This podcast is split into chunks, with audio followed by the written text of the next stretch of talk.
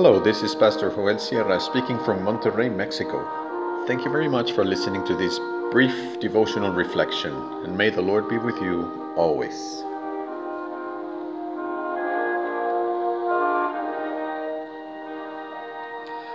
Full Beatitude.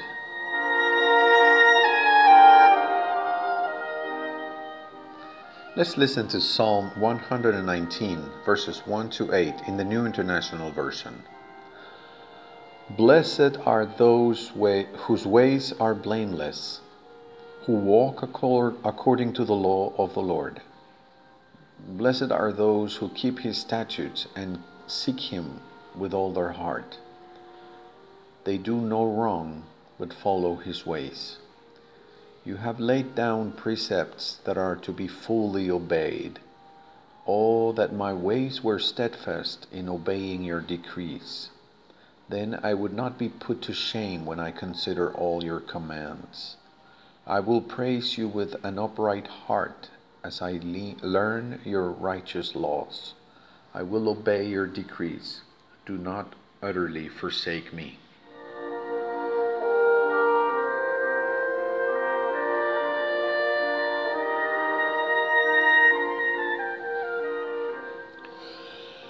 Psalm 119 is the longest in the Bible. It contains 22 sections according to the letters of the Hebrew alphabet. There are eight verses in each section, and all the verses begin with the same letter according to the order of the alphabet. So, in the Hebrew language, Psalm 119 is presented in an arrangement that is very pleasing to the eye. The first section begins with a beatitude just as the beginning of the whole Psalter. Blessed is the man who does not walk in the counsel of the wicked. It is the beatitude of a, of a full life. It is happiness at its best. The person who listens to the Word of God has found true happiness. For the biblical worldview, this is a very clear matter. Full happiness is found in listening, attending, and obeying the Word of God and to do it wholeheartedly. According to this approach, true happiness does not consist in being successful in business, or in personal or professional fulfillment, or in finding the ideal partner, or in living a supposed sexual identity without limits, or in a state of pleasant satisfaction of the wishes. The Beatitude which is happiness to the maximum, depends on the relationship we have with the words that have been spoken by God.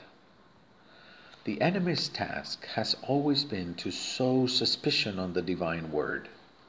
So God has said, it's what the serpent said to the woman in Eden.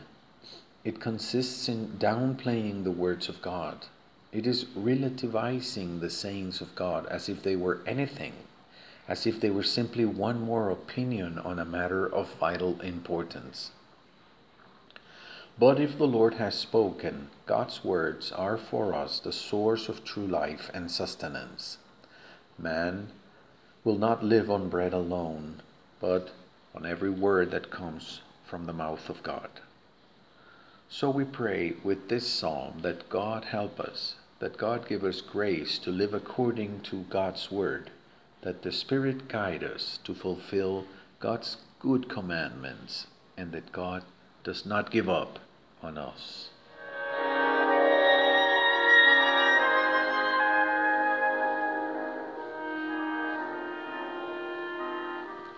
Let's pray. Heavenly Father, do not give up on us. May your Spirit fill us to fulfill your word according to the path that your Son Jesus has given us, because that is where true happiness is. Amen.